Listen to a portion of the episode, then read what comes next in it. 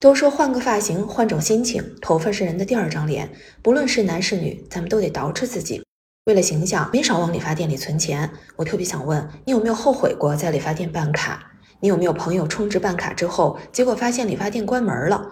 虽然越来越多的人开始警觉办卡这种事儿，但是你可不知道，理发店的套路啊，非但不简单，还在不断的推陈出新、更新迭代。你好，我是静水，我在深圳向你问好。歌里面唱的剪短了发，就剪短了牵挂。别说是为了心情，咱就是为了造型，为了好看，咱们都没少往理发店跑啊！拉直、染发、软化、营养，各种项目。虽然你只想弄个头发，但是只要坐下来，店家怎么会让你只来一次呢？同样的项目，只要你充了会员卡，价格立马优惠，让你觉得不办卡就亏了。而且在推荐的过程当中，不断的给你建议，你的头发可能要垫一下，发色应该换一下，应该要多关注一下形象等等，让你不自觉的就会有一种形象焦虑了。同时，针对会员还有免费的服务，说着说着，你可能就被说动了。之前就有一位杭州的网友，他本来想去街边的一家理发店剪头发，结果呢就被这里的托尼老师忽悠，买了五千块钱的套餐。这是怎么回事呢？他本来就只想剪个头发，结果啊，店员就跟他说他有毛囊炎，可以帮他免费的做一下检测。然后呢，他就跟着店员到了这家美发店的二楼美容区，在这里啊，不仅可以免费检查毛囊炎，还可以免费按摩肩颈，还可以帮他拔罐儿。这些项目呢，确实都是免费，所以啊。这个网友啊，就在店员的鼓动下，最后买了五千块钱的套餐。这个套餐可以做十次，冲动的消费肯定会后悔的。过了几天，这个网友就产生了退款的想法，然后呢，他就两次在店里跟这个店家商量，最后店家只同意退他三千五百块钱。而且答应他在月底就能拿到这个钱，结果到了第二个月，这个钱还没有到账，所以啊，这个网友呢就改变了主意，他就拒绝了原来的方案，希望能够全额退款。最后对接这个事情的这个连锁店的区域经理就在电话当中说，他们正常的退款流程是需要三个月的，像这个网友的情况就比较特殊，买了呢没有几天就说要退款。他虽然没有使用这个套餐当中的服务，但是如果要退钱的话，他必须要支付他办卡当天做的。那些免费项目的费用，而且这些费用加起来差不多一千多块钱。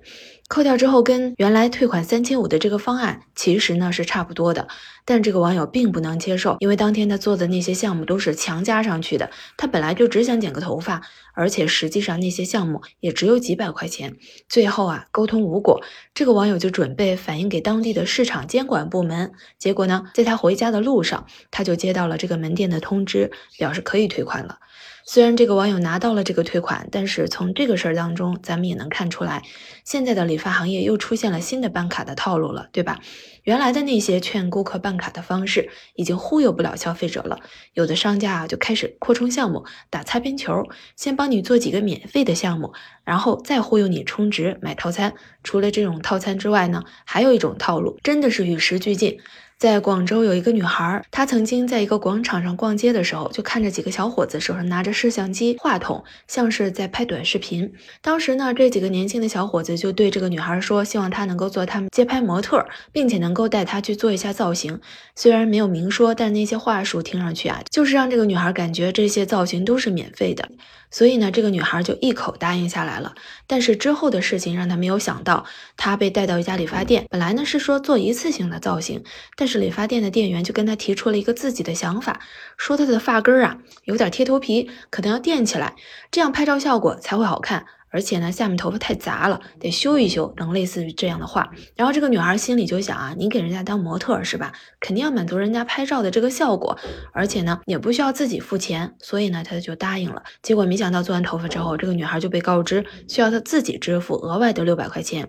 那这几个年轻人最后呢，就只是在理发店里面浮皮潦草的给她拍了几个镜头。你看，为了拉这个女孩到理发店里做造型哈，真的是用心下了一盘大棋呀。现在我们刷手机的时候，经常能看到。到一些街边采访的小视频哈，那随着这种小视频的兴起，很多年轻人就对这种街边采访、做任务啊、做摆 pose 啊这种行为有了一定的理解和包容。所以呢，理发店呢就跟随年轻人的这个喜好更新迭代了。它的套路真的是让人防不胜防啊！